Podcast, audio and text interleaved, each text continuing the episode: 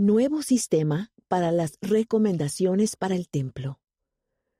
A partir del 25 de octubre de 2021, los líderes de estacas seleccionadas extenderán las recomendaciones para el templo, excepto las recomendaciones para las ordenanzas personales, por medio de fuentes de recursos para líderes y secretarios, para imprimir las recomendaciones. Los líderes del sacerdocio podrán usar una firma digital en estas recomendaciones o podrán firmar la recomendación tal como se hace ahora. El uso de firmas digitales es el método más seguro para extender recomendaciones para el templo y siempre que sea posible, se deben utilizar firmas digitales.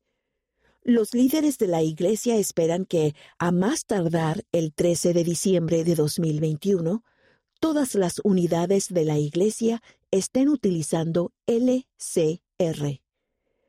Asimismo, se ha actualizado el diseño de la recomendación que utilizan los miembros no investidos para participar en bautismos y confirmaciones por representante.